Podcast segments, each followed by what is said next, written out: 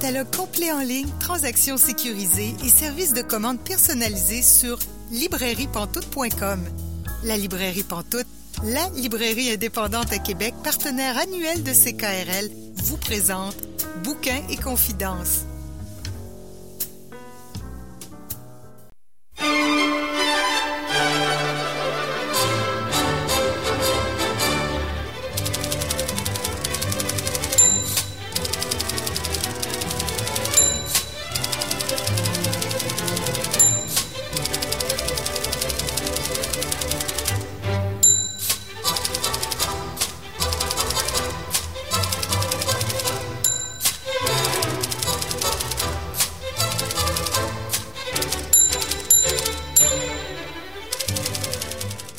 Bonjour et bienvenue à l'émission Bouquin Confidence. Julie Collin pour vous accompagner jusqu'à 19h aujourd'hui. Notre invité de la semaine est Alain Farah. Je m'entretiens avec lui d'environ 30 minutes. Aussi, euh, on va discuter avec euh, Sarah-Louise Pelletier-Morin euh, qui a publié un essai, ben, qui qui a dirigé un essai très, très, très intéressant avec 35 autres essayistes vraiment à découvrir. Ça va être en, plus vers la fin de l'émission, ça. En troisième partie, on va aussi avoir notre chroniqueuse Célia Chalfoun qui va nous suggérer euh, un livre d'imaginaire comme elle le fait souvent. Mais pour commencer, je rejoins Caroline. Bonjour. Bonjour Julie. Comment ça va? Ça va très bien toi-même? Bien sûr. Donc là, tu nous parles de France Théoré. Oui, France Théoré. Alors qui est un monument de la littérature contemporaine et féministe québécoise. De prime abord, je dois te faire une confession. C'est la première fois que tu C'est la première fois que je lisais, effectivement. Et là, j'avoue que je suis un peu gênée parce que, disons que plusieurs de ces ouvrages étaient sur ma liste de lecture, mais euh, bon, la vie étant ce qu'elle est, la pile de, de livres, hein, elle descend jamais. Fait que c'est compliqué de trouver euh, le temps de, de, lire certaines choses parfois. Et puis là, je me promenais euh, à Montréal dernièrement, je passais devant une librairie où son livre était dans la vitrine et coup de foudre, j'ai décidé que je l'achetais. Avec, avec le titre, que ça a, ça intrigue. Oh que oui. Donc, le titre, justement, de ce livre de France Théoret, c'est Patriarcat. Ça vient d'être publié aux éditions Le Méac, donc un livre fraîchement publié dans le cadre de la rentrée littéraire. Et donc, France Théoret, pour ceux et celles qui ne la connaîtraient pas, c'est une écrivaine donc qui aujourd'hui est âgée d'environ 78 ans. Elle a publié beaucoup d'essais de romans sur les thématiques féministes. Elle a contribué un peu dans toute la vague avec Nicole Brossard et Louki Bersianic aussi, qui était d'ailleurs son amie, euh, à toute cette vague d'écrivaines qui ont affirmé et redéfini un peu l'écriture au féminin hein, et affirmé aussi leur féminisme à travers leur écriture, euh, que ce soit des récits autobiographiques ou que ce soit des romans. Et euh, elle a publié notamment un des livres, un de ses livres qui est sur ma, ma liste à lire, c'est à lire, pardon, c'est La théorie un dimanche, qui est un espèce d'essai euh, qu'elle a publié en 1988 avec euh, Louki Bersianic, Nicole Brossard, il y a deux trois autres autrices aussi féministes là-dedans.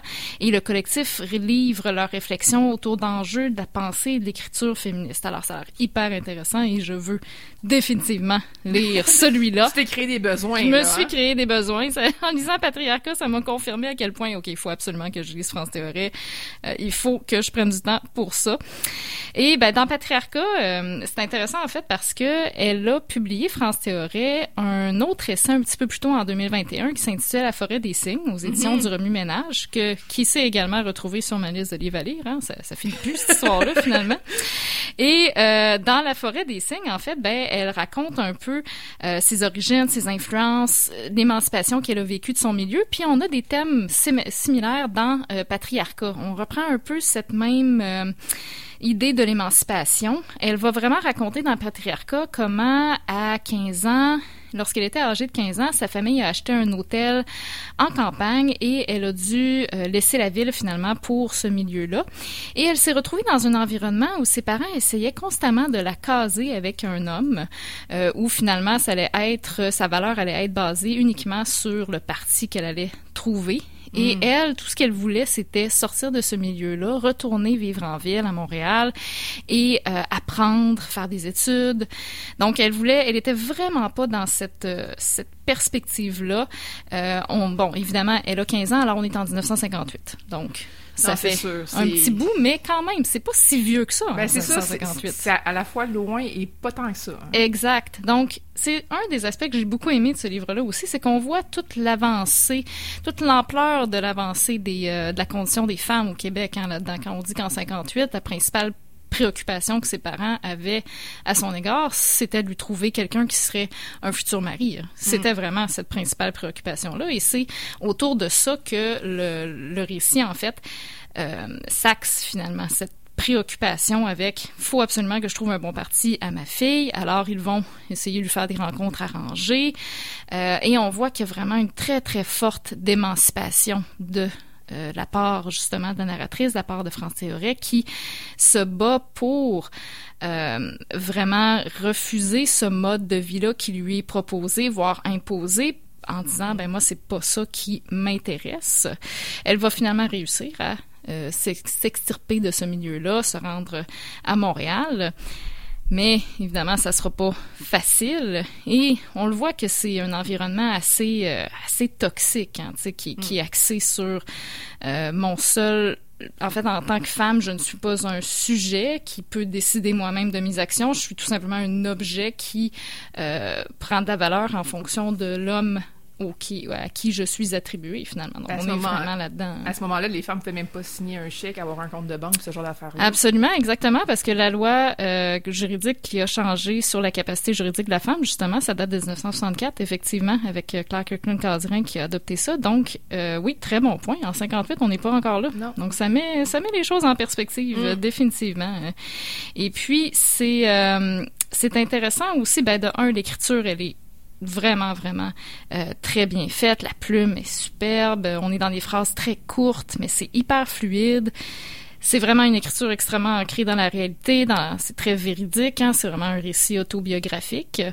En tout cas, du moins, moi, je l'ai interprété comme un ben, récit autobiographique. Là, c'est toujours un peu, euh, il y a toujours un débat à savoir est-ce qu'il y a des éléments de fiction dans ce que l'auteur met, mais dans ce cas-là, c'est pas mal, c'est assez autobiographique. Mais en fait, c'est son point de vue. Oui, on peut toujours se dire est-ce que c'est la vraie vérité, puis tout ça, c'est son point de vue. Donc oui, sais, je pense que c'est quand même un récit autobiographique, d'après moi. Tout à fait, oui, tout à fait. Et puis, euh, c'est aussi un portrait des hommes qu'elle côtoie à cette époque-là, hein, qui sont dans son entourage. Mm. Donc, par exemple, l'hôtel euh, que ses parents ont acheté, il y a un bar. Et puis là, ben, elle aussi, ben, elle travaille dans cet hôtel-là, dans le fond. Donc, elle se retrouve à côtoyer des hommes, hyper désagréables euh, aux petites heures du matin. évidemment, tous les hommes avec qui elle doit sortir parce que ses parents ont organisé des sorties arranger avec ces personnes-là, les hommes qu'elle doit servir par son rôle domestique, hein, évidemment, bon, on est en 58, alors on considère que elle, bon, il faut qu'elle s'occupe du ménage, il faut qu'elle s'occupe de la cuisine, les, tâches, disons, plus traditionnelles, et le fait que ses parents ont l'hôtel, ben, c'est sûr qu'elle doit aider avec l'entreprise familiale. Puis, euh, il y a aussi les hommes de sa famille qui euh, avec qui il n'a pas une super bonne relation. Son père, de ce que j'ai compris que c'était son père, euh, Roger, en fait, est toujours euh, est toujours appelé par son prénom en fait. Euh, donc oh. c'est particulier, mais on finit par comprendre, si, à moins que j'aie fait vraiment une, euh, une erreur d'interprétation, mais on finit par comprendre que c'est son père en fait, mais elle l'appelle toujours par son, son prénom. Donc il y a vraiment quelque chose là-dedans, je pense. Distance. Une distance, exact. Ouais. il y a une volonté. Tu sais, je pense pas que c'est, je pense que c'est un choix très réfléchi et qu'il y a vraiment une volonté de, de mettre une distance là, là-dedans. Euh, et puis ben c'est ça aussi, elle va parler parfois de certains oncles qui euh, viennent sur place justement dans ce ce milieu-là et qui sont un peu désagréables ou qui font des espèces de remarques salaces. Mm. Quand on dit les bonnes vieilles remarques de mon oncle, hein, ça vient de ça vient de quelque part. Euh, donc un à un moment donné qui va dire bon euh, euh, ton futur mari va en avoir plein les bras. Donc tu sais des espèces de remarques vraiment très très très déplacées qui seraient complètement inacceptables aujourd'hui. Ça c'est la bonne nouvelle. Hein, on a progressé, mais c'est sûr que ça frappe en soi. Donc c'est en même temps très inspirant, je trouve, pour euh, en tant que femme, on se dit, euh, il a vraiment fallu que ces femmes-là se tiennent debout vraiment de manière très forte pour refuser ce qu'on leur imposait, ce qu'on leur proposait comme mode de vie, puis dire non, moi, c'est pas du tout ça que je veux quitte à vivre une forme de stigmatisation aussi. Tu sais, donc c'est c'est vraiment euh, c'est assez inspirant. C'est c'est difficile de ne pas avoir d'admiration pour ces femmes-là et évidemment ça nous rend un peu comment je dirais on est très reconnaissante envers mhm. le travail de, de ces femmes-là, le combat qu'elles ont dû vivre donc à la fois dans les mouvements féministes mais dans leur vie individuelle aussi. Donc c'est ça qui est intéressant avec le livre de, de France Théorie, c'est que c'est aussi dans sa vie individuelle que euh, subissait le, le patriarcat d'où le titre du mhm. roman. Oui, vraiment. Puis c'est sûr qu'on doit beaucoup à ces femmes-là qui sont battues pour que nous, on soit beaucoup plus libres. Oui, absolument. Qu'on puisse avoir plus qu'une option, qui est de se marier avec un homme. Et, euh, ouais, ou de devenir sœur. Hein. Ou de devenir sœur, oui, il y avait cette option-là aussi. C'est pas mal ça. c'est ça dans la vie. T'avais comme pas mal deux choix, C'est ça. au moins, t'avais deux choix, mais c'est ça. C'est limité hein, quand même. Donc, euh, oui, tout à fait, ça, ça nous rend euh, beaucoup très humbles par rapport à tout le chemin qui a été parcouru et tout celui qui reste à parcourir aussi. Hein. Est-ce que tu avais un extrait pour nous? Oui, j'ai un petit extrait qui euh, montre assez bien euh, l'esprit, en fait, du roman et le, le sujet qui est abordé. Alors, ça va comme suit. Les jeunes hommes doivent choisir une situation. Il existe tant de récits sur eux. Les jeunes filles portent leur avenir en elles, la conséquence de leur identité de femme. Les verbes faire et être résument l'opposition entre les sexes. Les femmes, selon la tradition, sont dites passives. Cela ne veut pas dire qu'elles n'agissent pas. Première levée, elle s'occupe de l'entretien de la vie, depuis sa fabrication, par des travaux dits de femmes. Je, désirais d'abord et avant tout une vie professionnelle conséquente. Aussi, la ville correspondait à ma nécessité la plus élémentaire. La ville était un commencement qui me permettait d'élaborer ma pensée sur mon existence future. Saint-C, je le saurai tout de suite, était un recul, un retour en arrière, une vie du passé jamais connue. J'étais tombé dans l'antériorité tandis que j'invoquais l'avenir, le devenir, le futur. J'existais pour ceci, avoir un lendemain selon mon désir singulier. Hmm. C'est beau, hein? C'est inspirant, là. C'est comme, oh mon Dieu, c'est. C'est tellement bien écrit. Oui, c'est vraiment bien écrit. Des phrases courtes, mais travailler, c'est euh, vraiment là, c'est toute l'expérience d'une euh, d'une grande écrivaine clairement qui dans un petit livre, hein, on mhm. parle de mon dieu 100 pages environ, donc euh, ça se lit assez rapidement, mais il y a beaucoup de contenu dans ces 100 pages là et c'est pas un sujet facile, disons, ou hyper léger, mais c'est une lecture qui vaut définitivement la peine. Et puis là, ben, ça m'a ajouté au moins trois livres de France Théorie sur ma liste de ben, livres à lire. Au moins trois, c'est pas super. C'est pas super, c'est pas on va commencer par trois, puis ensuite on, on en verra d'autres, mais définitivement une grande écrivaine euh, que je suis très contente d'avoir euh, pris le temps de lire et définitivement qui va faire partie de mes futures lectures. Hmm.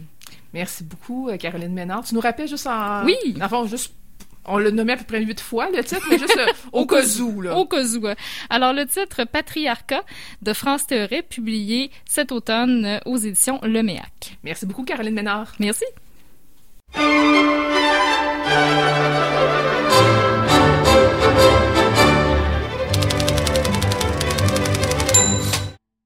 Vous êtes bien à l'émission Bouquin Confidence. Julie Collin pour vous accompagner jusqu'à 19h aujourd'hui. Et là, j'avais envie un peu de vous parler, euh, ben oui, encore une fois, du festival Québec en toutes lettres qui se déroule jusqu'à dimanche le 24 octobre. Donc, différentes activités auxquelles vous pouvez participer. Il en reste encore plusieurs qui s'en viennent. Évidemment, euh, on a déjà fait un peu le tour de la programmation il y a environ deux, trois semaines. C'est pas ça que je vais faire avec vous. Là, on a à peu près cinq minutes ensemble. Mais je vais quand même vous donner un peu des activités que vous pourriez faire peut-être cette semaine si ça vous intéresse. Il y a plusieurs euh, déjà euh, à 17 heures, souvent, il va avoir un entretien avec un auteur ou une autrice. Euh, parmi les entrevues qui s'en viennent, le 20 octobre, ça va être avec Sophie Letourneau et ça va être une discussion qui va être animée par Anne-Marie Demeul. C'est à la fois à la Maison de la littérature et en ligne. C'est sûr que pour aller à la Maison de la littérature, il faut réserver et il faut respecter évidemment toutes les mesures sanitaires, donc avoir le passeport vaccinal et compagnie. Donc, c'est à 17h le 20 octobre. Le 21 octobre, il doit en avoir une aussi, j'imagine. Oui, le 21 octobre, c'est un entretien avec Michel Jean.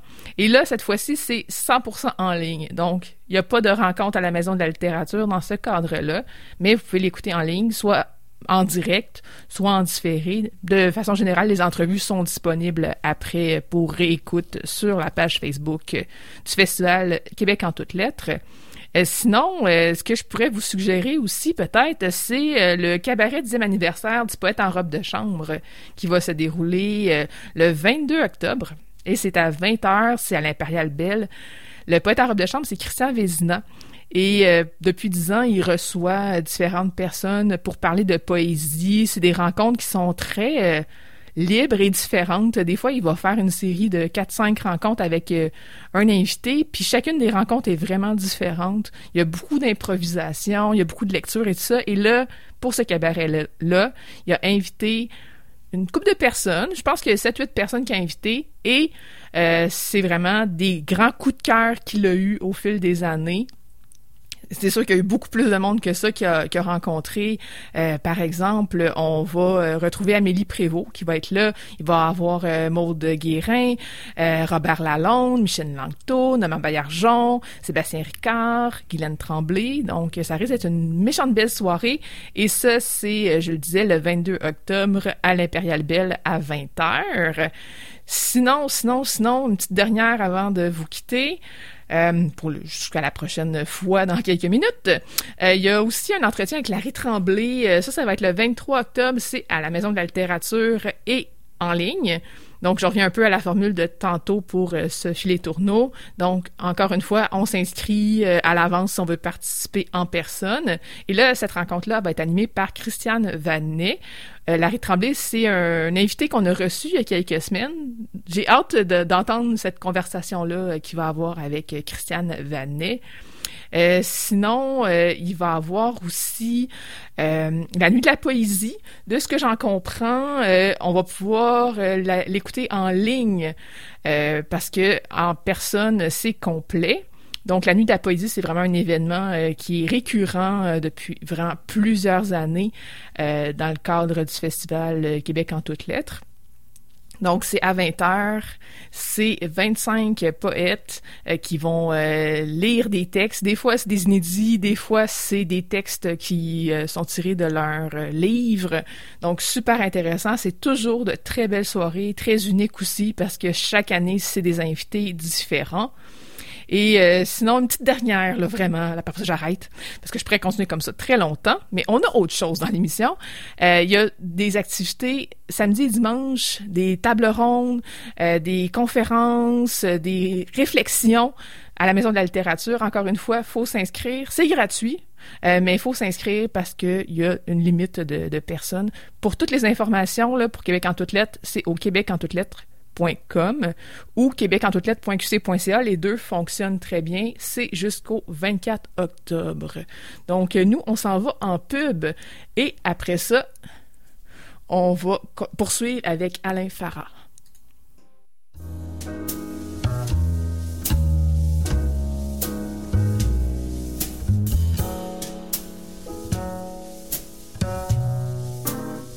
Catalogue complet en ligne, transactions sécurisées et services de commande personnalisés sur librairiepantoute.com. La librairie Pantoute, la librairie indépendante à Québec, partenaire annuel de CKRL, vous présente Bouquins et confidences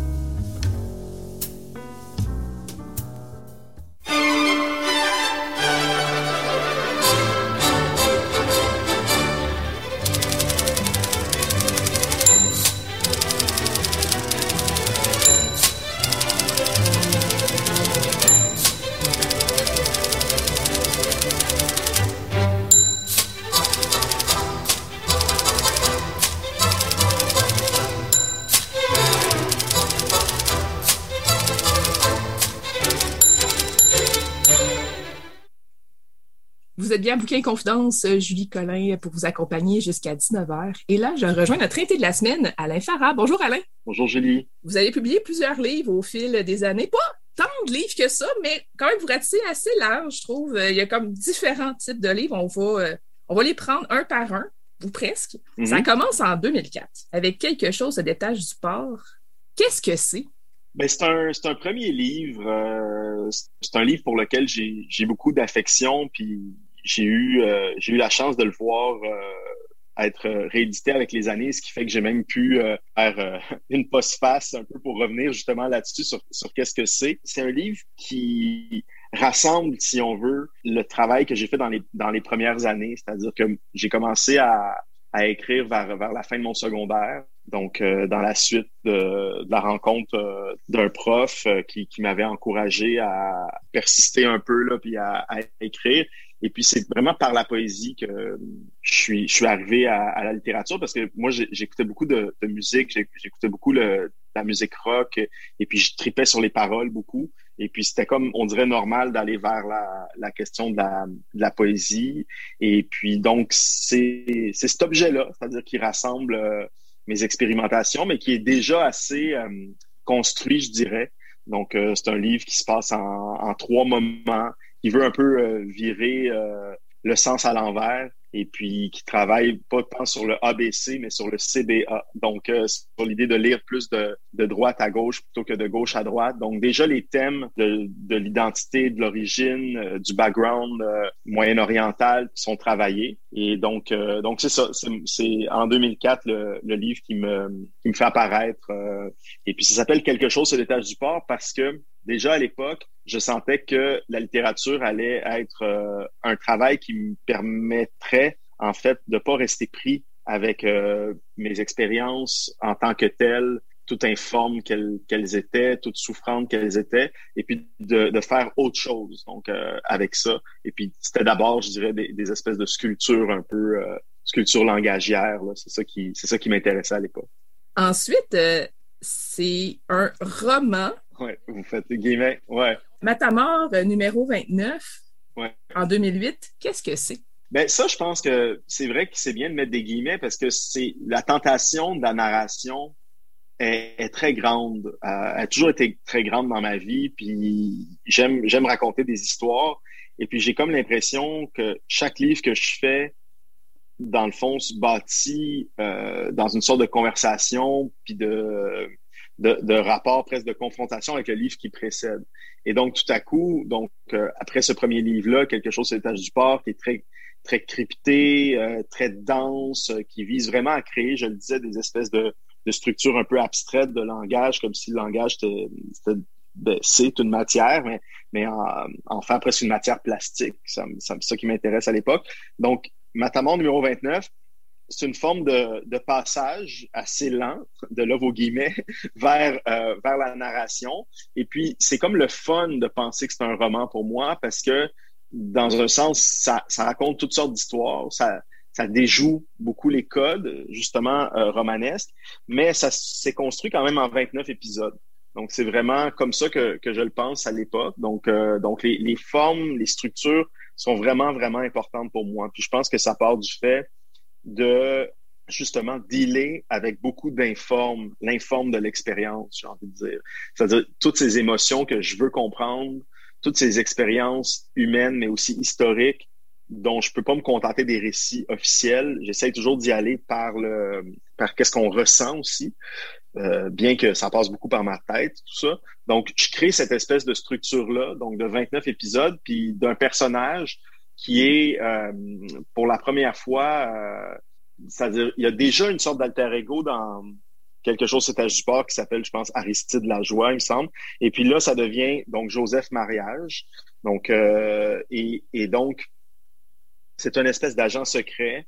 Et puis lui, ce qu'il a pour mission, ce qu'il a à faire comme mission, c'est justement d'essayer de raconter la vie donc euh, de peut-être de l'écrivain euh, qui, qui, le manipule.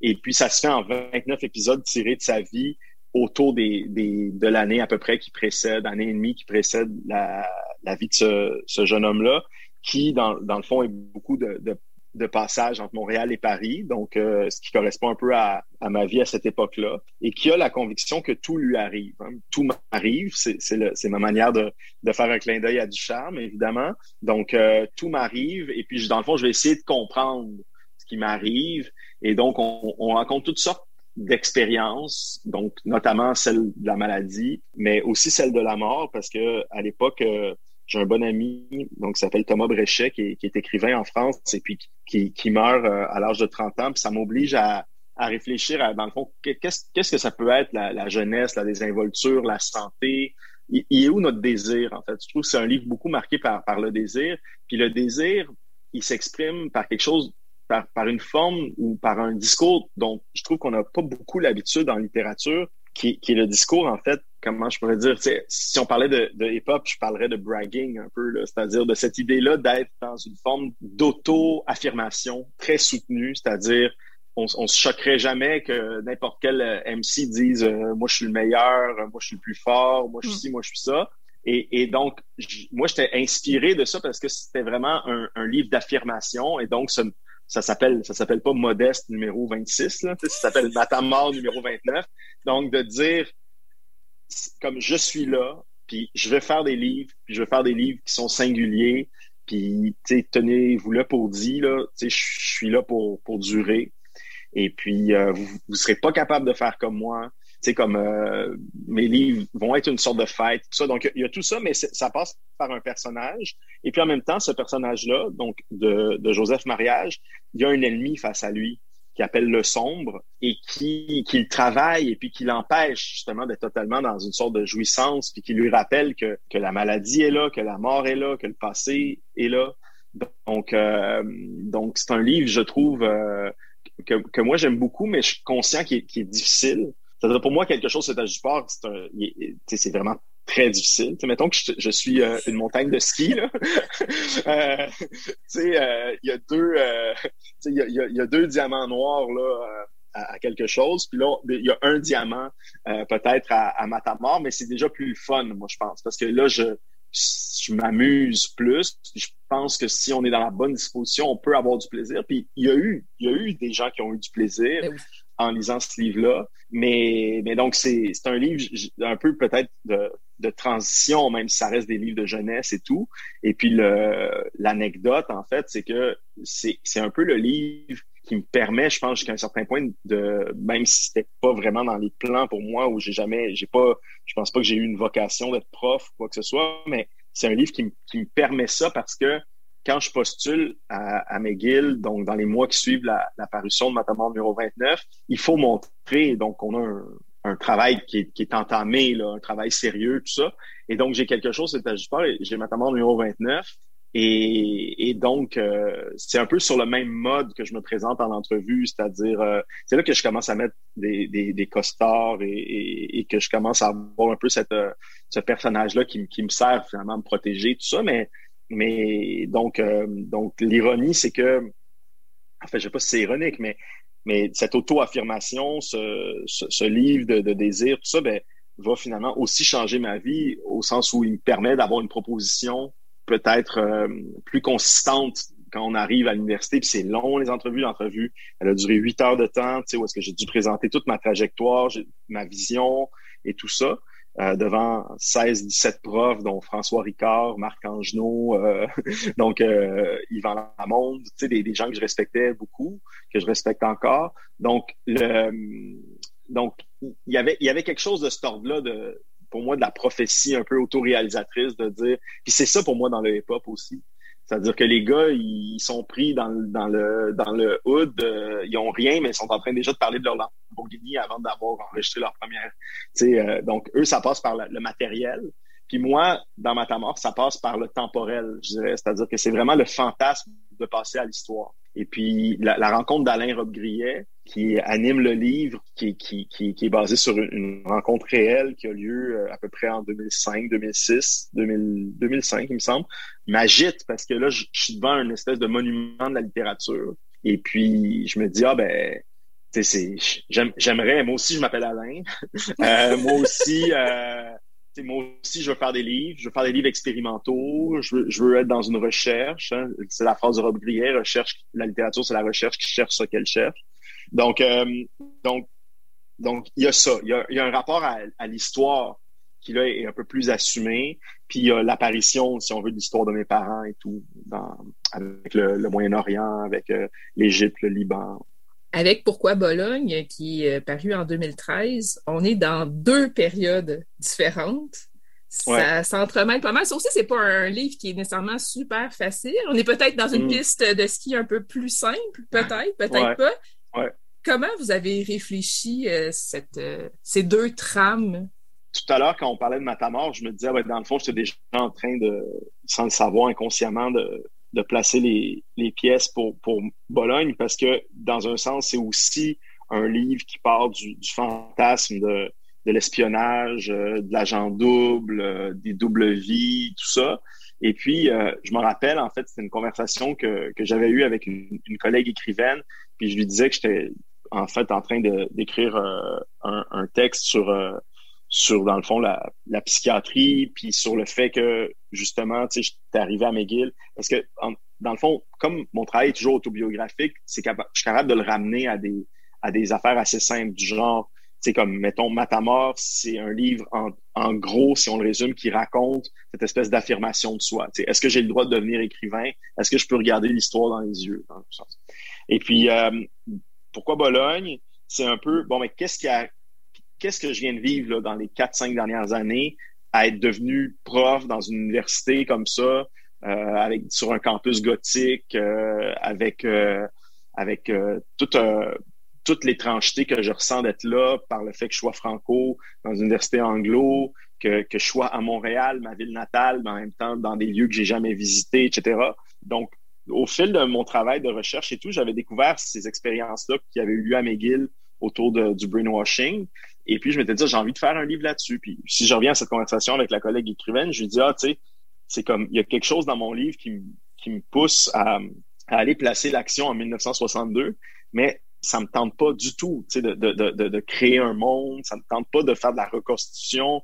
Je trouve ça, c'est trop factice. Euh, ça me, tu sais, qu'il y a une paresse là dedans, tu sais. Puis elle dit, ah, mais t'auras pas le choix, tu. Il va falloir que tu le fasses. J'ai fait, ben non, j'ai le choix, c'est comme, c'est mes livres. Donc, euh, je fais ce que je veux. Donc, ça va se passer dans deux époques en même temps. Donc, en 1962 puis en 2012. Et puis, on passe d'une époque à l'autre, en fait, par le canal de la conscience du narrateur, qui, lui, en fait, et puis il s'appelle plus Joseph Mariage, là, il s'appelle Alain Farah. Et, euh, et donc, euh, il souffre d'une sorte de, de symptôme un peu bizarre, c'est-à-dire que quand il est exposé à de l'eau, dans le fond, il retourne dans le passé. Donc, si c'est quelques gouttelettes, c'est seulement quelques semaines plus tard, mais quand il va être plongé dans une piscine immense, ben là, il va retourner à l'âge des dinosaures. fait qu'il est comme dans ce, ce, ce rapport-là au temps. Donc, il revisite, si on veut, le passé, et puis il se fait imposer aussi un certain passé parce qu'il a face à lui aussi un ennemi qui s'appelle plus le sombre, mais qui s'appelle donc Ewan Cameron et non Cameroun, comme il dit tout le temps.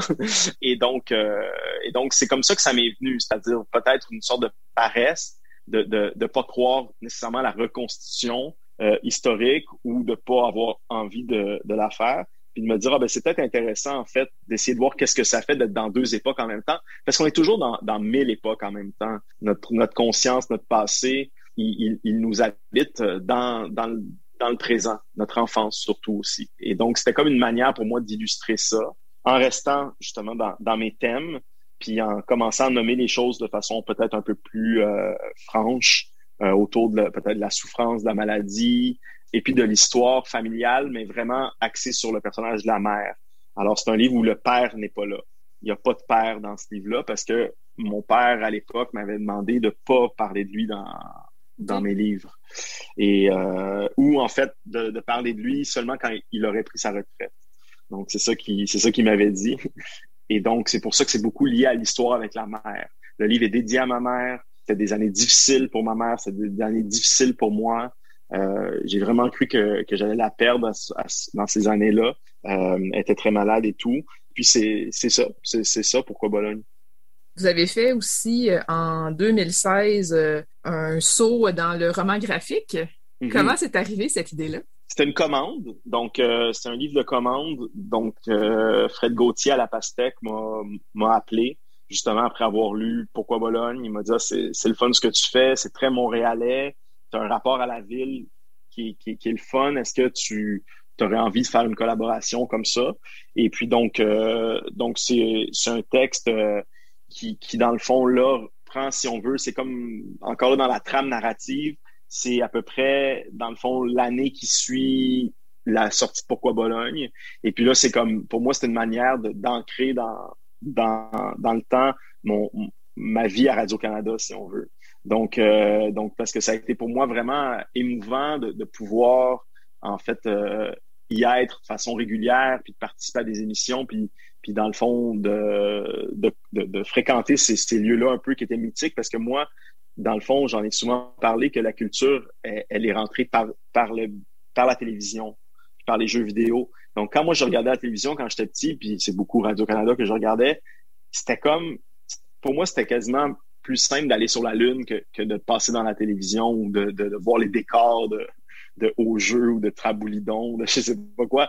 Donc, euh, et, et, et, même quand, quand mon père, qui savait que j'étais intéressé par ça, m'amenait aux portes ouvertes, tout ça, c'était comme encore plus, encore plus bizarre parce que c'était comme, ça existait, c'était à quelques dizaines de kilomètres de chez moi, mais c'était comme un autre monde, comme impossible, inaccessible parce que on dirait qu'il fallait connaître des gens, il fallait, tu sais, comme, tu sais, puis je pense que là, il y avait aussi le, le fait de de pas être, tu sais, comme, mettons, tu sais, comme de pas me sentir comme les gens qu'on voyait à la télé, tu sais, tout ça, tu sais, de pas sentir que je pourrais faire ma place parce que je connaissais personne, puis tout ça, puis je voyais pas du monde comme moi à télé.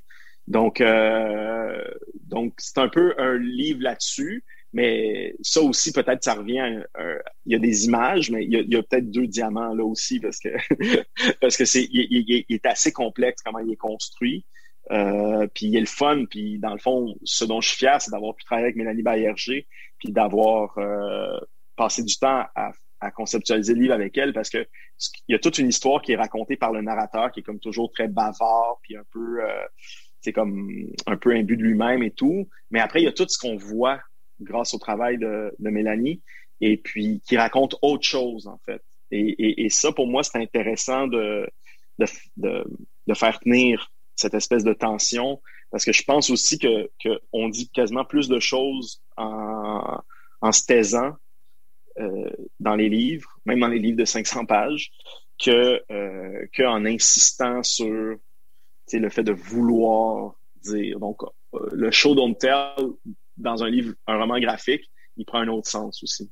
Il y a euh, donc une histoire qui est racontée, puis qui, qui concerne une sorte de, comment je dirais, là, de, de, de, rapport justement qui est incarné par par, euh, par le personnage de Clémence, mais, mais de rapport de d'attirance vers le monde justement des médias, vers le monde, l'existence publique, tout ça. Donc, euh, et puis ça, c'est une méditation dans le fond, de, de, de l'écrivain là-dessus sur est-ce que je vais me perdre, en fait? Si, si je m'observe dans ce miroir-là, est-ce qu'à un moment donné où je vais plus très bien savoir qui je suis?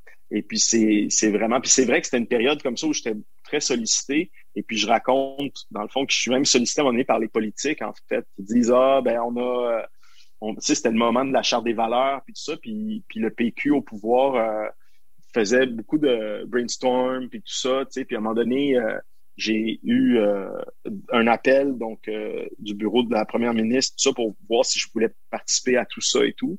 Et puis pendant quelques jours, j'ai vraiment, j'ai comme vécu une sorte de crise un peu là, parce que je me disais, c'est quoi, le fond, qu'est-ce que tu veux devenir comme comme écrivain, euh, où tu où tu veux aller, tout ça. Puis Victor Hugo est comme une sorte de de, de présence un peu euh, fantomatique dans, dans le texte, pas juste fantomatique parce qu'il finit par, par apparaître grâce grâce au travail de Mélanie Bayerger, mais euh, mais donc euh, finalement tu te dis ah non tu sais dans le fond moi j'ai pas envie de j'ai pas envie de me mêler de politique tu sais puis je veux dire regarde là tu sais ça s'est mal fini pour Victor Hugo. Oui il est devenu Victor Hugo puis c'est super puis on parle de lui encore.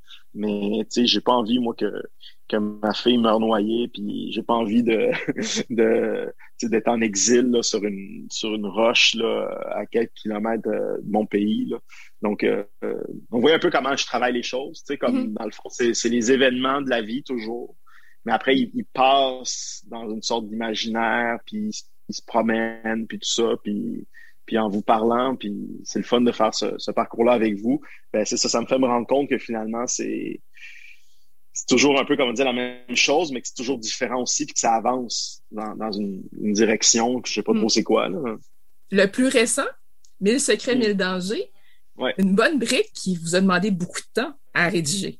Ouais, je suis très très fier de, de ce livre qui sort ces jours-ci, euh, puis qui qui m'amène euh, plein d'amour. Là. Je me sens très très chanceux, très privilégié de, de voir que que les gens justement ont s'y plongent puis, vivent leur propre truc par rapport à ça. J'ai toujours voulu, en fait, que ce roman-là soit une expérience. C'est vraiment important pour moi de dire, bon, justement, quand je dis que ça se construit un peu dans une sorte de, de regard un peu tendu par rapport au livre qui précède, ben, j'ai regardé Bologne, j'ai regardé La ligne la plus sombre. Mais c'est surtout vraiment tout de suite après Bologne que j'ai commencé à écrire Mille secrets. là, j'aurais envie de faire une expérience, de proposer une expérience à la lectrice ou au lecteur qui soit immersive. C'est-à-dire que plutôt que de toujours dire Ah, t'es en train de lire mes livres, c'est le fun, c'est de la littérature, tout ça, tu sais, de toujours être dans le décrochage ou si on était au cinéma dans une sorte de d'effet de montage ou de jeu de caméra ou de faire sentir toute la technique. Je me suis dit, qu'est-ce que c'est si on produit un texte qui, qui puisse permettre vraiment l'immersion, donc euh, dans un monde. Et puis euh, c'est beaucoup ça qui m'a qui m'a occupé. Donc quand vous dites c'est long, euh, puis c'est gros, c'est que je pense que ça, ça passait par là, mais ça passait par le fait de tout devoir apprendre dans mhm. un sens. Puis vraiment j'ai cette impression là j'ai trop tôt pour dire qu'est-ce que je garde de ce que j'ai appris, mais j'ai vraiment l'impression d'avoir appris énormément de choses. Vraiment. Parce que là, c'est comme un peu le contraire de, la désinvolture, consiste à dire non, c'est pas vrai, je veux pas faire 1962, euh, j'ai pas envie de reconstituer ça, c'est du carton-pâte. Là, c'est comme le contraire. C'est de dire, bon, regarde, justement, t'as pas voulu, ben là, mettons, serais-tu capable comme écrivain? Puis là, tu sais, moi, 1962 ou, ou, ou, je sais pas, la 200 avant Jésus-Christ, tout ça, la question, c'est comme, va dans ton histoire, puis toi, dans ton histoire, tu as une journée peut-être qui condense toute, sais, comme, dans le fond, toute l'histoire de ta vie. Ça, aussi, c'est curieux parce que c'est cliché, mais c'est vraiment ça qui m'est arrivé. C'est-à-dire, c'est comme si ce jour-là, tout s'est, tout s'est joué jusqu'à un certain point. Tu sais, tout s'est rejoué, tout, tout, tout m'est apparu, puis avec une incapacité, en fait, à, à lire. C'est vraiment une affaire de lecture, hein? Une incapacité à lire ce qui se passait c'était trop. C'était trop. Ça faisait des mois que c'était trop. Ça faisait des mois que ça allait pas. Et puis ce jour-là, c'est comme ça a été comme la, somme de, toutes les peurs et de toutes les angoisses. Puis ça m'a pris beaucoup de temps aussi m'en remettre. Et puis dans le fond, je me suis dit ben ça, ça vaut la peine de te consacrer toutes ces années-là à cette journée-là parce que cette journée-là va te permettre de comprendre des choses de ta vie, puis des choses de pas juste de ta vie à toi, mais de, de, de, de cette institution-là qu'on appelle la famille, des rituels que les hommes et les femmes ont depuis toujours, le rapport à la religion, mm-hmm. dans laquelle j'ai baigné beaucoup, le rapport à l'amitié, le, rapport à l'amour de façon un peu plus secrète, tout ça. Il y a beaucoup de gens qui m'écrivent depuis, donc euh, ça fait ça fait seulement trois semaines là, que le livre est paru, mais j'ai beaucoup de témoignages et tout, puis c'est assez bouleversant parce que moi, je, dans le fond, je suis vraiment, je sens que je suis allé un peu all-in, tu sais, avec ce mm-hmm. livre-là. Euh, même s'il y a certains journalistes qui disent, ah, c'est, c'est très frontal et tout, tu sais, comme si on, comme si j'avais juste donné accès à mon journal intime, là. Alors que, le travail, c'est comme il n'y a jamais pour moi été aussi exigeant que ça et aussi angoissant parce que là, c'est plus j'avançais, plus je comprenais que je construisais quelque chose qui allait me demander encore plus d'efforts, puis plus de temps, puis c'était vraiment vertigineux. Là, ça m'a pris deux ans et demi à peu près faire le premier jet. Donc, euh, donc je me rappelle d'avoir fini le premier jet à peu près à l'automne 2016. Puis là, d'avoir regardé ça, puis, ça a pris 17 jours le relire. Parce que dans mon travail de relecture, je veux pas. Euh, hier, j'en parlais à mon ami Stéphane Larue, euh, qui lui a, envie aussi de construire ces cathédrales-là, puis qui, qui en a construit une belle qui s'appelle le plongeur, dont on se rappelle.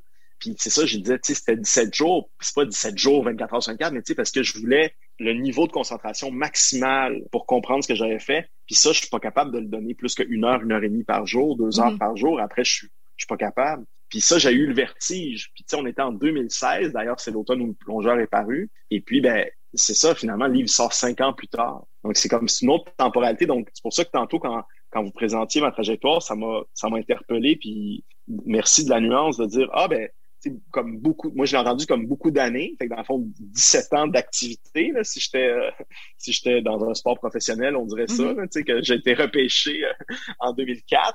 Mais, tu sais, dans le fond, 5-6 livres, là, tu sais.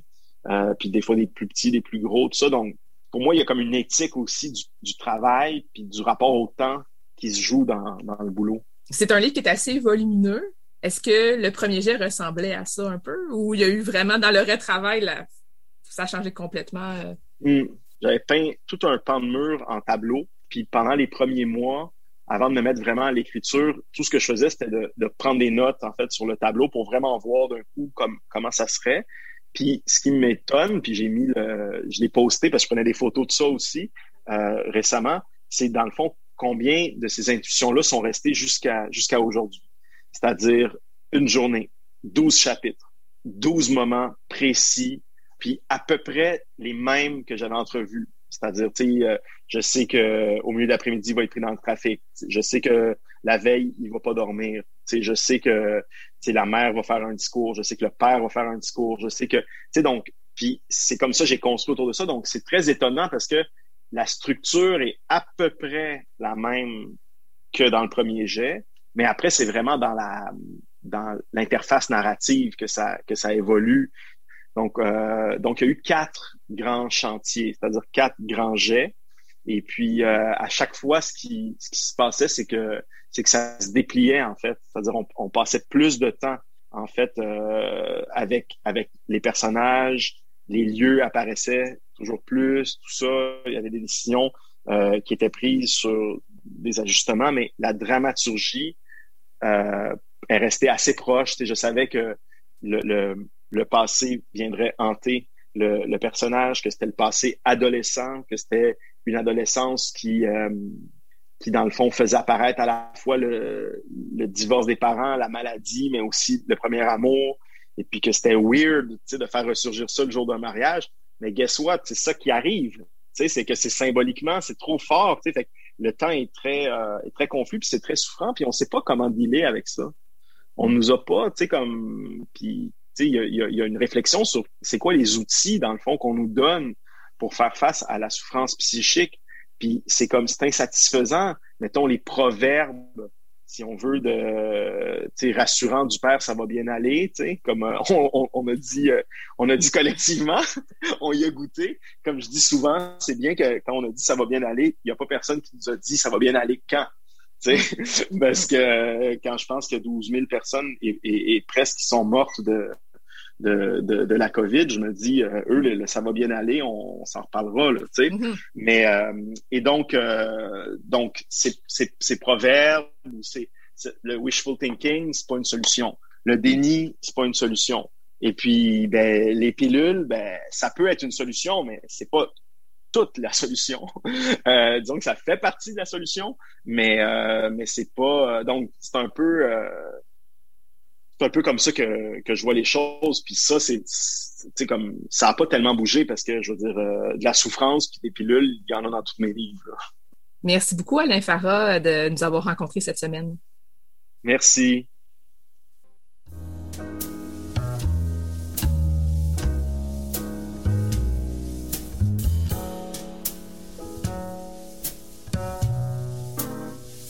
Catalogue complet en ligne, transactions sécurisées et services de commande personnalisés sur librairiepantoute.com.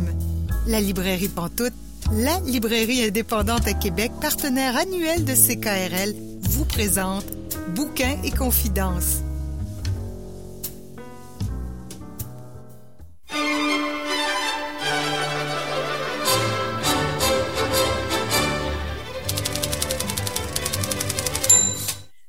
Vous êtes bien Bouquin Confidence, euh, Julie Collin pour vous accompagner jusqu'à 19h. Et là, je rejoins une invitée, Sarah-Louise Pelletier-Morin. Bonjour. Bonjour Julie. Merci pour l'invitation. Ben, ça fait plaisir. Merci d'être là. Donc, vous avez euh, dirigé un recueil d'essais qui s'appelle Mythologie québécoise, qui est paru chez Nota Bene il y a très peu de temps. C'est un livre qui regroupe 35 essais par 35 essayistes Pouvez-vous me raconter, c'était quoi l'idée à la base de ce livre-là? Comment est venue l'idée? Oui, ben euh, c'est un peu particulier en fait parce que c'est la rencontre, je dirais, entre deux idées euh, ou entre deux désirs. En tout cas, euh, la première idée en fait, c'est que depuis quelques années, j'avais envie d'écrire un essai sur le Québec, sur la culture québécoise. J'étais intriguée par le paradoxe suivant. pour moi, c'est évident qu'au Québec, on est un peuple distinct, euh, qu'on a euh, une spécificité, mais j'ai toujours trouvé ça difficile de décrire cette distinction-là ou la particularité du, peuple québécois. Une fois qu'on est revenu sur les lieux communs comme le hockey, la langue française, notre américanité et tout ça, qu'est-ce qui reste? Hein? Euh, c'est des choses qui, parlent de notre imaginaire collectif, mais je trouvais que ça parlait peu finalement de, de des, objets ou des, choses qui stylisent notre vie quotidienne. Euh, donc voilà, j'avais envie de réfléchir à la culture québécoise, mais étant pas historienne, euh, ayant pas étudié en sciences politiques, je savais pas comment aborder cette question-là. Euh, et puis c'est là hein, où ma rencontre avec les mythologies de Roland Barthes a vraiment été déterminante parce que Roland Barthes, dans ses mythologies, offrait une méthode d'analyse euh, de la société qui, que je trouvais vraiment stimulante. Puis, euh, ben, cette méthode-là hein, était proprement littéraire. Pour moi, qui, qui a des études en littérature, ben, évidemment, ça, ça, ça, me rejoignait beaucoup. Alors, euh, quand j'ai découvert les mythologies de Roland Barthes, euh, j'ai pas cessé en fait de voir des mythologies partout. Donc, je me promenais, j'allais à la halte routière, puis je me disais, mon Dieu, il me semble que Roland Barthes aurait quelque chose à dire de ça. Il me semble que Roland Barthes aurait quelque chose à dire de la coupe de cheveux de Xavier Dolan. Il me semble que Roland Barthes aurait quelque chose à dire de la façon dont les trottoirs sont configurés en banlieue, de toutes ces petites choses-là subtiles, mais qui finalement parle beaucoup du peuple québécois puis des, des, rapports de force qui existent dans notre société, de notre imaginaire. Et donc, euh, euh, j'avais un fichier dans mon téléphone cellulaire puis je notais toutes ces mythologies-là que j'avais envie d'écrire. Euh, et, voilà. À un moment donné, je me suis rendue en Belgique et dans une librairie, je suis tombée sur les mythologies belges un livre de Jean-Marie Klinkenberg, un philosophe, je crois. Puis, euh, quand j'ai vu ça, on dirait que ça m'a comme autorisé à, à, à, à vraiment euh, me lancer dans le projet. Je me suis dit, ah, si on le fait en Belgique, pourquoi on pourrait pas faire ça au Québec?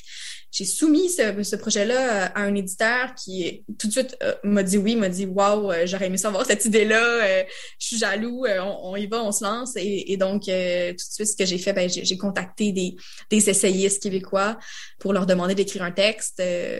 voilà. c'est comme ça que c'est né. Ça a été, ça a été un projet qui a été long. Ça, ça fait deux ans peut-être même un peu plus que, que, que, je menais ce projet-là. Donc, je suis très fière que ça, que ça, ait, que ça ait abouti. Je suis contente aussi de la qualité des textes là, qui sont réunis dans, dans les mythologies. Je suis contente euh, notamment de la, je dirais, de la diversité des perspectives. Hein. On a des urbanistes, on a des gens qui sont issus de, de, de, de l'histoire de l'art, euh, des philosophes, euh, des juristes, euh, des gens issus de la littérature, de la sociologie. Bref, hein, on a une, diversité, on a des gens issus de plusieurs générations, de plusieurs, on a des gens issus de la diversité culturelle, des gens issus de plusieurs, autant de la, de la, banlieue que de Montréal, que des régions.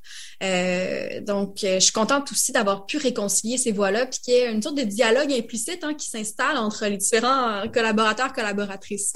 Donc là, vous disiez que vous notiez dans votre téléphone des idées que vous aviez au fil du temps, vous avez contacté des essayistes. Est-ce qu'à chacun, vous proposiez un sujet ou c'est eux qui vous revenaient avec une idée? C'est vraiment un dialogue. En fait, il y en a certains pour qui euh, c'était évident qu'ils voulaient parler, euh, par exemple, de, Par exemple, je me souviens, Georges Privet voulait écrire sur Elvis Gratton. C'était évident. Par contre, il y en a d'autres qui n'avaient pas d'idée. Puis moi, je, je connaissais souvent leur, domaine de, recherche, je les avais lus, donc je leur, proposais, je leur disais, ah ben, je me souviens de t'avoir lu sur tel sujet, est-ce que ça t'intéresserait d'écrire une mythologie là-dessus? Donc parfois, je leur proposais, puis on, on se relançait. Euh, ça a vraiment été un dialogue, là, mais euh, ouais, ouais, voilà. Il y en a qui ont changé d'idée en cours de route aussi, puis ouais. Des fois, en essayant, en écrivant, on se dit Ah ouais, finalement, j'ai eu envie d'aller vers ça, ça m'a donné cette idée-là. C'est normal euh, de mm-hmm. changer ouais, tout à Fait. Tout à fait, ouais. Est-ce que c'est arrivé qu'il y avait des fois deux personnes qui avaient la même idée? Je pense que c'est arrivé. Je pourrais pas, je pourrais pas vous dire exactement c'était quoi, mais je, me souviens en tout cas qu'à ce moment-là, qu'on a, qu'on a fait le collectif, on parlait beaucoup dans l'espace public de Catherine Dorion. Mm. Euh, il y avait beaucoup de, euh, on parlait beaucoup de de, de, de, la façon dont elle, dont elle était habillée, hein, du fait qu'elle qu'elle respectait pas nécessairement les conventions à l'Assemblée nationale. Et je me souviens que c'est revenu à plusieurs reprises là, le, nom de Catherine Dorion. Donc ça, ça m'avait frappé. Il y a Maria Chapdelaine aussi qui revenait beaucoup dans les euh, dans les mythologies. Je pense qu'on peut le voir là, dans les deux premiers textes. Euh, donc oui, on voit qu'il y a des idées récurrentes. Ça parle aussi du fait qu'il y a des mythes hein, qui sont euh, qui, qui traversent la société puis qui fédèrent puis qui qui, qui nous rassemblent puis euh, qui sont plus récurrents que d'autres. Puis euh, mais non, je me souviens pas de, de vraiment de deux, deux personnes qui ont eu la même idée de mythologie, heureusement. Dans les différentes mythologies, euh, je vais en nommer quelques-unes, il y en a 35, on les nommera pas toutes, là, mais ça commence par la sature fléchée. C'est quand même quelque chose assez de, de, de base qu'on on n'a pas dire à imaginer. Oui, puis, puis à, ce niveau-là, j'aurais peut-être un petit commentaire à dire par rapport à ça, parce que euh, je dirais que c'est peut-être la mythologie qui a fait plus jaser. Tu sais, j'ai reçu beaucoup de courriels à, ce sujet-là. Puis les mythologies, hein, je les fais notamment pour susciter un débat. Hein, parce que la, débat, la démarche de Roland Barthes, ça vise à aller débusquer, à aller de, partir à l'enquête des mythes qui, qui, qui, traversent notre société et de les critiquer. Hein? Donc, de, de, les déconstruire finalement, de, de, voir en quoi ils sont solidaires de l'idéologie dominante pour essayer de, de les dépasser puis de, de, déconstruire finalement l'idéologie bourgeoise, bourgeoise chez Barthes. Là, dans, en l'occurrence, ici, dans la société québécoise, on pense plus vraiment à la société en, en termes bourgeois prolétaires. Et donc, le mythe de la ceinture fléchée recouvre aussi tout le mythe euh, dans ce texte-là de la société d'accueil, hein, des Québécois comme une société d'accueil. Et puis, il y en a qui sont pas tout à fait d'accord avec ce mythe-là, qu'on serait une société d'accueil des Québécois. Hein, puis on sait bien qu'il y avait les Autochtones avant nous. Donc, euh, je trouve ça important qu'il y ait des gens qui prennent la parole pour aussi euh, dire ben moi je pense que ce mythe là on devrait le déconstruire puis euh, la ceinture fléchée ça devrait être ah tu sais c'est correct aussi mm-hmm. bref c'était un c'est un des objectifs implicites du livre qui a un débat qu'on discute de nos mythes est-ce qu'on les garde ou est-ce qu'on les jette? Mm-hmm. donc je vous laisse poursuivre sur les autres oui ça va être je, pense que je, trouve ça super intéressant comme comme propos parce qu'en effet, on n'est pas on pas obligé d'être d'accord ou pas d'accord. Il y a vraiment il y a toutes sortes de points de vue qui sont qui sont là-dedans. Puis euh, on peut aussi évoluer au fil de notre lecture, euh, dans, dans, nos réflexions. Là. Oui, puis euh, ce que je trouve intéressant, c'est que cette démarche-là, elle est foncièrement politique, mais elle n'est pas politique stricto sensu, c'est-à-dire qu'on n'est pas en train de dire la ceinture fléchée, c'est un mythe de droite, c'est un mythe de gauche. on peut avoir un dialogue sur la ceinture fléchée, sur, sur les discours qui circulent dans la société québécoise sans revenir euh, à, de la, à de la petite politique ou à, à, l'axe gauche-droite constamment. Fait que je trouve que il y a peut-être quelque chose de plus stimulant dans ce débat-là, euh, de débattre sur des mythes, sur des discours, plutôt que sur euh, des programmes politiques. Mm. Donc, ceinture fléchée, c'est ça, on, on se disait c'est assez évident d'aller là d'une façon ou d'une autre, cabane à sucre, ça aussi, c'est assez évident. Mais il y a des affaires qui me semblaient moins évidentes, comme le rire de Varda. des choses des fois dans ce sens-là, ou la photo d'auteur. Il y a, il y a des, des, des, choses comme ça que ça c'est comme plus surprenant de lire ça. En même temps, quand on lit le texte, on voit que ça fait vraiment beaucoup de sens. Là. Mais à la base, c'est pas nécessairement des choses que je me disais, ah ben oui, c'est évident que ça fait partie de nos mythes. c'est précisément ça, la, la démarche des mythologies, c'est de c'est de se dire, OK, on va aller chercher des mythes, même pas des mythes, hein. À la base, on va aller chercher des, objets ou des choses qui traversent notre quotidien puis qui semblent complètement neutres ou des choses qui nous, qui, qu'on voit même plus tellement, ça fait partie, comme c'est des allants de soi finalement. Donc, par exemple, hein, le texte euh, sur la publicité du lait.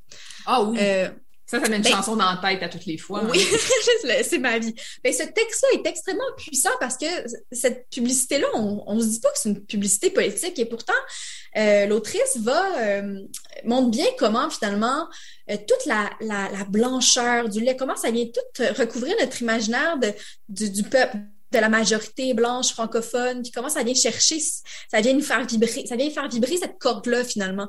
Et donc, on voit que finalement, euh, une publicité comme ça, c'est politique, tu sais.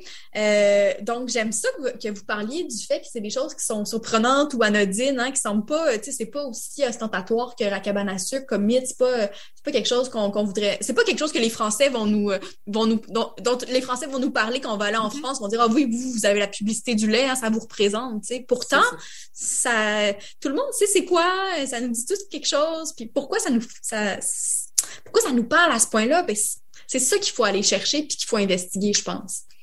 J'ai remarqué parmi les 35 textes qu'il n'y en a pas de Sarah Louise Pelletier-Morin. À mis à part l'introduction, pourquoi vous n'avez pas votre propre mythe? J'avais envie d'en écrire un, puis encore aujourd'hui, je, je regrette un peu, mais euh, pour moi c'était en fait c'est pas c'est pas du regret, j'assume complètement, mais je voulais pas porter deux chapeaux. C'est-à-dire que euh, juste de, réviser ces 35 textes là toute seule, ça a été énormément de travail. Il y a eu beaucoup de va-et-vient euh, avec les, auteurs et les autrices. Donc pour moi c'était important que je fasse un travail d'édition et que j'écrive euh, l'introduction puis que j'essaie de trouver une cohésion dans, dans cet ouvrage-là et de d'écrire un texte pour moi, je pense que j'aurais pas eu le recul nécessaire pour l'inclure dans, dans les mythologies. Puis je trouvais que peut-être que si on avait été deux co-directrices, par exemple, mm. là, je, me, je me serais autorisée à le faire. Puis c'est drôle parce que euh, je parle euh, lors de notre entrevue plus tôt cette semaine, une personne me demandait est-ce que tu penses refaire un mythologie numéro 2 tu sais parce a déjà des gens qui m'ont contacté pour me dire hey, j'aimerais ça participer, moi j'aurais une idée de mythologie. Peut-être que dans cinq ans on regardera c'est quoi l'état des l'état du Québec, euh, on en est rendu où? Est-ce qu'il y a des nouveaux mythes? Est-ce que ça a changé? Puis je pense que ça pourrait être intéressant peut-être que là je me permettrai d'en écrire un. Ouais. Mais c'est sûr qu'en soi c'était déjà du boulot de, de, de diriger ce collectif là en effet. Oui, ouais, c'est ça. Puis euh, pour paraphraser ma mère qui m'a dit Ah, mais c'est bien, toi, tu, euh, tu dans tu n'as rien eu à faire euh, en, en, en, faisant ce livre-là. Je trouvais ça très comique, tu sais, mais, mais c'était une boutade, là, je pense, mais. Je trouvais ça, je trouvais ça drôle parce que c'est vrai qu'on peut penser ça, hein, que quand on, dirige un livre, on fait pas grand-chose, mais c'est, je dirais que c'est beaucoup de boulot, puis je m'attendais pas à ça ça me rend d'autant plus fière, en fait, d'avoir, euh, de m'être autant aussi impliquée dans chacun des textes, puis d'avoir euh, Biz, euh, lors du lancement, l'a évoqué. Là, il dit Je me suis jamais, jamais reçu autant de corrections d'une éditrice. Sais, ça m'a vraiment, euh, ça m'a vraiment rentré dedans au début. Puis, sais, euh, donc j'ai pas, j'ai pas été très très gentille avec, les collaborateurs, collaboratrices parce que je savais ce dont ils étaient capables. Puis, je pense que, je pense que, la qualité des textes en témoigne. Là, je pense qu'on a, on, les textes sont, sont, sont vraiment bons. Puis les gens ont, ont mené des réflexions très intéressantes. Là. Ouais. Mais en effet, de, faire le travail éditorial comme ça, ça, c'est beaucoup de boulot. Puis là, dans ce contexte-là, en plus, avec 35 auteurs pour 35 textes, tu sais, c'est pas comme si, mettons, il y avait cinq collaborateurs. Euh, là, c'est 35 personnes à qui il faut communiquer, puis il faut avoir une vision globale de la chose, puis avoir un ordre et tout ça. Donc, c'était déjà c'était énorme. On comprend pourquoi il n'y a pas de texte de Sarah-Louise Petit-Morin. Merci. Comment euh, vous receviez les différents textes? Est-ce que des fois, en les lisant, justement, vous étiez comme genre, hey, wow, j'avais pas pensé à ça du tout. Est-ce que vous, ça vous faisait réfléchir pendant la lecture de ces différents textes-là? Tellement, tellement. Puis je les relis encore, puis je vois des nouvelles choses, puis j'ai trouvé ça extrêmement stimulant. Puis en fait, je trouve qu'il y a des idées sur la société québécoise qui sont formulées dans ces livres-là qui ont jamais été formulées ailleurs, puis qui sont vraiment passionnantes. Et je trouve que dans notre époque où on est avide du présent, ben d'essayer d'archiver le présent, de prendre un certain recul, de se déposer, de voir en ce moment dans notre actualité qu'est-ce qui se passe? Ben ça permet. Je trouve que c'est une démarche qui est vraiment riche. Puis euh, on prend pas souvent le temps de le faire. On défile sur nos réseaux, euh, une nouvelle est effacée par une autre, puis ça, ça va vite. Ben euh, voilà. Donc oui, ce recul-là, puis aussi, comme je le mentionnais plus tôt, c'est la diversité des perspectives. Donc euh, pour moi, d'avoir des, perspectives de plus de philosophes, d'urbanistes, etc. Ben tout ça, ça me ça, ouais, ça, nourrit un dialogue, puis c'est vraiment, j'ai trouvé ça vraiment passionnant comme exercice. Ouais. C'est sûr que le tome 1 vient de sortir. Même si parfois le titre tombe 1, on va se laisser le temps pour aller vers un tome 2, mais ça pourrait être intéressant parce qu'en effet, ça semble super riche, puis je pense qu'il peut y avoir un, un paquet d'autres idées. Il y a aussi des gens qui pratiquent pas l'essai euh, par exemple, je pense à Perrine Leblanc, qui n'est pas euh, reconnue comme essayiste, mais qui est une grande romancière, puis qui s'est prêtée à l'exercice. Il y a des, il y a des nouvelles voix. Camille Gascon aussi, une jeune autrice qui, qui, c'est la première fois qu'elle publie. Ben, son texte est passionnant sur Véronique Cloutier. Tu sais, je, trouve ça le fun de voir que, étant donné que c'est des textes de deux à trois pages, ben c'est, il y a des gens qui se sont prêtés à, l'essai, qui vont peut-être retourner à ce genre-là. Puis, euh, en tout cas, moi, c'est vraiment mon genre de prédilection. Là. Je trouve qu'au Québec, il y a des vraiment des, très bons essayistes, puis j'aime beaucoup l'essai, donc si euh, il peut y en avoir encore plus, ben, tant mieux. Ça a beaucoup fonctionné par bouche à oreille. En fait, il y avait plein de gens auxquels j'aurais pas pensé spontanément, puis les gens m'ont dit Ah, t'as-tu pensé à telle personne, telle personne? Puis il y en a plein d'autres probablement auxquels j'ai. Notamment des, des personnes issues de la diversité. Tu sais, j'ai l'impression que. Puis à ce niveau-là, je pense que si c'était à refaire, j'aimerais ça avoir une, co-directrice euh, issue de la diversité qui, est dans d'autres réseaux que moi, puis qui connaît plus ce milieu-là. Ça aurait permis de probablement de, pouvoir trouver plus, par exemple, d'autrices autochtones ou de. Donc, euh, je pense que c'est beaucoup des questions de réseau. Même, par exemple, Guillaume Métier, qui est un urbaniste que je connaissais pas du tout, ben, c'est quelqu'un qui m'a qui m'a suggéré son nom. Tu sais, euh, donc, ouais, de sortir de ces réseaux, puis c'est beaucoup de bouche à oreille. C'est ça qui est, le plus long, en fait, je dirais, dans le processus de trouver les collaborateurs, collaboratrices. Donc, euh, ben, on parlait de mythologie québécoise, euh, qui est un livre sous votre direction, Sarah-Louise Pelletier-Morin, paru chez Nota Bene, avec des textes. Je ne nommerai pas les 35 essayistes parce que ça fait quand même une bonne liste, là, mais vous pourrez de toute façon la consulter. Ils sont tous écrits en arrière, en quatrième de couverture, de toute façon, si vous mettez la main sur le livre. Donc, par exemple, il y a Frédéric Bernier, il y a Biz, ça a été mentionné tantôt. On a quelques personnes qu'on a déjà reçues à l'émission, comme Martine Delvaux, Nicolas Lévesque, Isabelle Dumais. On a aussi euh, Frédéric Lavoie. Frédéric Lavoie, c'est vraiment chouette de, lire. Qui reprend, qui reprend vraiment l'idée des mythologies de Barthes en, faisant un texte sur le déluge du Saguenay qui reprend Paris n'a pas été inondé, cette mythologie-là de Barthes. Il y a vraiment un, exercice de style euh, formidable dans ce texte-là. Vraiment, vraiment. Il y a Chloé Savard-Bernard, il y a Guy Sioui Durand, Thomas Saint-Pierre. Donc, il y en a plein des noms comme ça donc, allez à la découverte de ce livre-là, Mythologie québécoise. Merci beaucoup, Sarah-Louise, d'avoir été avec nous cette semaine. Merci infiniment, Julie. C'était bien agréable de discuter avec vous. Notre histoire a commencé par quelques mots d'amour. C'est fou ce qu'on s'aimait. Et c'est vrai, tu m'as donné les plus beaux de mes jours. Mais je te les rendais je t'ai confié sans pudeur les secrets de mon cœur, de chanson en chanson. Et mes rêves, et mes je t'aime, le meilleur de moi-même, jusqu'au moindre frisson. C'est ma vie, c'est ma vie. Je n'y peux rien, c'est elle qui m'a choisi ma vie. C'est pas l'enfer, c'est pas le paradis. Bonjour Célia Chalfoun. Bonjour Julie. Cette semaine, euh, tu nous parles d'une autrice que tu aimes vraiment beaucoup. Oui, et j'avais déjà parlé d'elle en mai. Il s'agit de Becky Chambers. Et euh, à l'époque, à l'époque en mai, j'avais parlé de son livre qui s'appelle en anglais To Be Totally Fortunate, qui s'appelle euh, Apprendre si par bonheur en français, qui était une jolie novella, donc euh, entre entre la nouvelle et le roman, qui abordait la question de l'exploration spatiale, de la curiosité, de la beauté de l'univers, et tout ça. Et Becky Chambers a publié en juillet une nouvelle novella, euh, qui est la première d'une série de trois, d'une série qui s'appelle euh, Moine et robots. C'est pas encore traduit en français, mais les éditions La Talente traduisent tout ce que Becky Chambers sort, donc je pense que ça va quand même pas tarder euh, à sortir chez mm. La Talente. En anglais, ça s'appelle A Psalm for the White Belt. Et je saurais pas vraiment comment le traduire. Je me suis creusé la tête avec ça toute l'après-midi, fait que je vais le laisser comme ça. et je vais plutôt me concentrer sur l'histoire elle-même. L'histoire suit Dex. Euh, Dex, euh, une personne qui utilise le pronom they en anglais euh, comme pour s'identifier. Donc en français, on utiliserait Yel. Et j'espère que ce sera dans la traduction. D'ailleurs, je, l'attends un petit peu de, voir comment comment ce sera traduit en français. Mm, mm, mm. et Dex est moine dans un monastère, dans, dans une ville. ça, ça se passe pas sur Terre, mais sur une petite lune où vivent les humains. Une petite lune tranquille. Et puis, c'est une des seules villes qu'il y a d'ailleurs sur cette euh, petite, euh, petite lune où les humains vivent.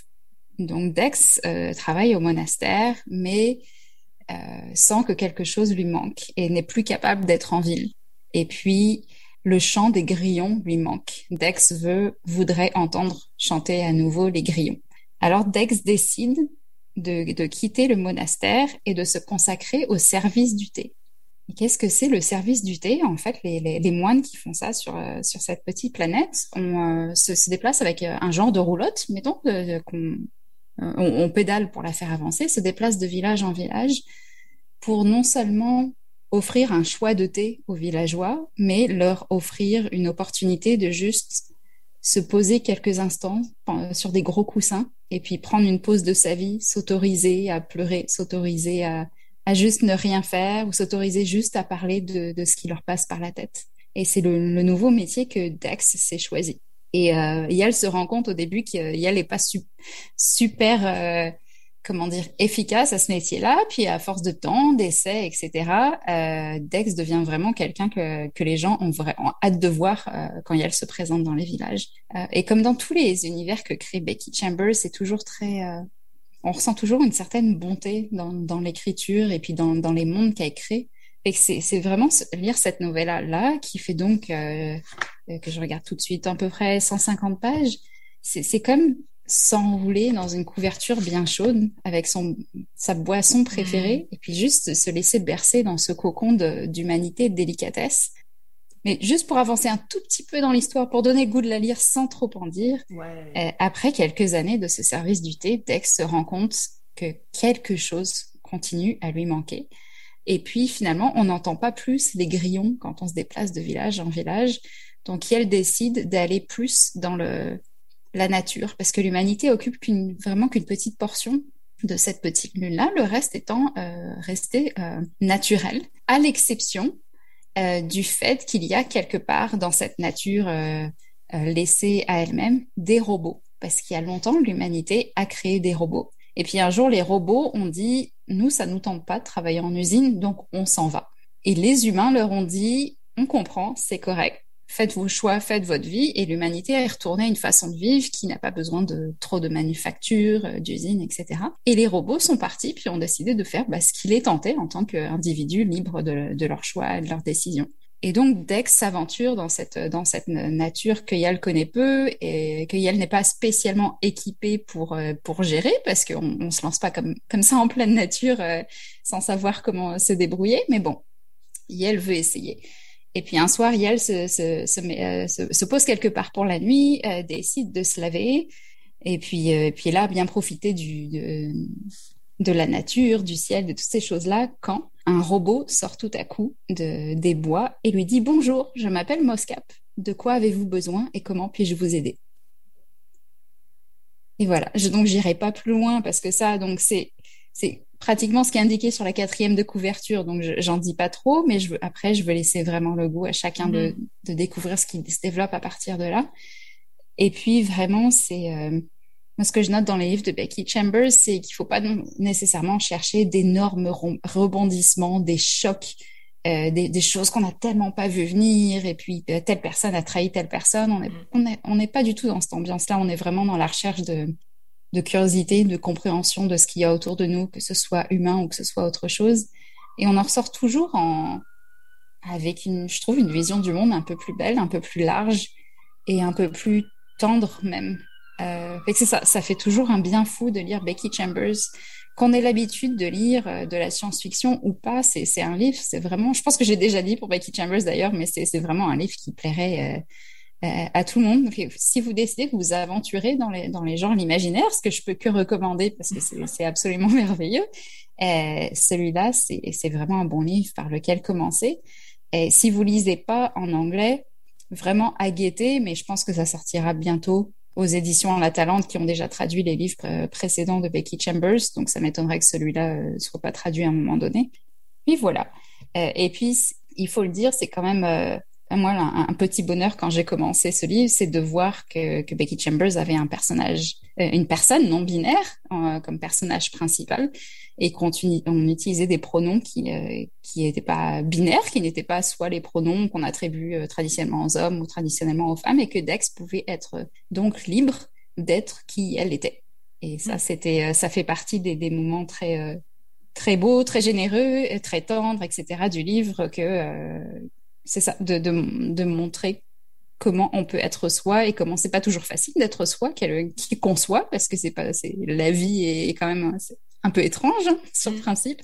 Becky Chambers pose ce regard vraiment très très tendre euh, sur, sur ces questions-là. Voilà. Et puis là, j'arrive au moment où je commence à me répéter et à dire que c'est formidable et qu'il faut le lire, mais que je vais m'arrêter tout de suite. Donc, on va surveiller, euh, on peut lire en anglais sans problème. Et si on veut la traduction, on va surveiller ça. Ça devrait paraître bientôt chez la Talente. C'est ça.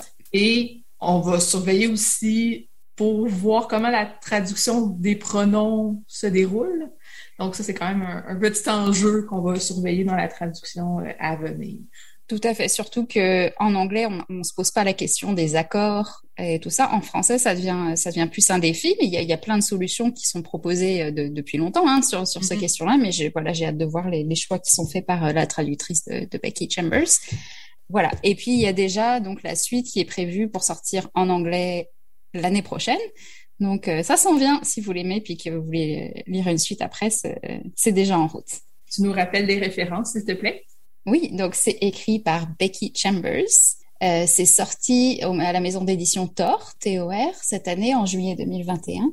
Et le titre, c'est A Psalm for the White Belt. Merci beaucoup, Célia Chalfoun. Merci Julie.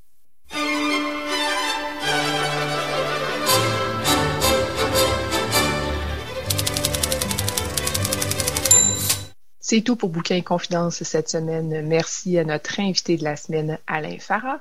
Merci également à notre autre invitée, Sarah-Louise Pelletier-Morin, qui est venue nous parler de mythologie québécoise. Et évidemment, merci à nos chroniqueuses Caroline Ménard et Célia Chalfoun. Les informations sur les livres dont on a parlé aujourd'hui à l'émission sont disponibles sur la page Facebook de Bouquin et Confidence. Restez à l'écoute de CKRL, c'est en aparté qui suit dans un instant. Passez une belle soirée et à la semaine prochaine.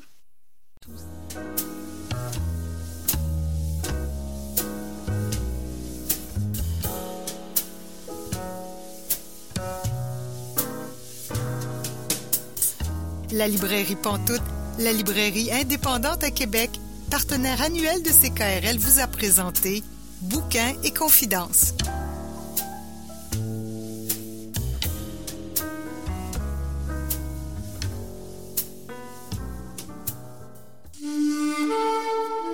Cette émission est disponible en balado-diffusion.